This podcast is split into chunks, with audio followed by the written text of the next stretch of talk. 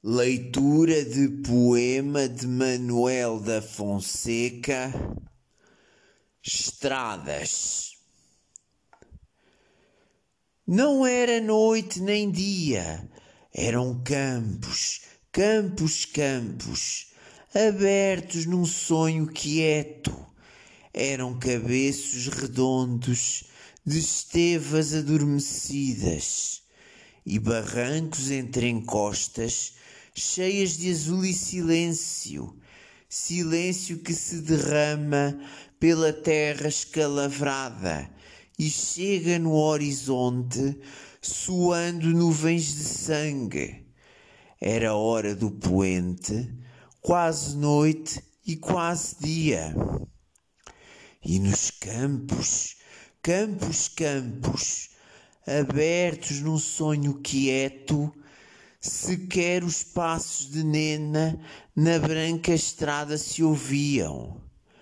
Passavam árvores serenas, nem as ramagens mexiam, e Nena, para lá do morro, na curva desaparecia. Já de noite que avançava, os longes escureciam já estranhos rumores de folhas entre as esteveiras andavam, quando, saindo um atalho, veio à estrada um vulto esguio. Tremeram os seios de Nena sob o corpete justinho, e uma oliveira amarela debruçou-se da encosta com os cabelos caídos não era ladrão de estradas, nem caminheiro pedinte, nem nenhuma alteza errante. Era António Valmorim que estava na sua frente. Ó oh, nena de Montes Velhos, se te quisessem matar, quem te havera de acudir? Sob este corpete justinho, uniram-se os seios de Nena.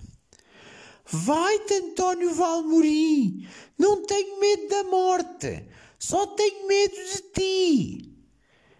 Mas já a noite fechava a saída dos caminhos, já do corpete bordado os seios de Nena saíam, como duas flores abertas por escuras mãos amparadas Ai, que perfume se leva do campo de Rosmaninho. Ai, como a boca de Nena se entreabre, fria, fria.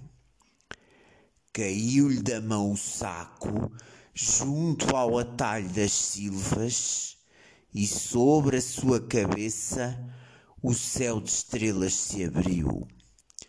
Ao longe subiu a lua, como um sol ainda menino passeando na charneca. Caminhos iluminados eram fios correndo cerros. Era um grito agudo e alto que uma estrela cintilou.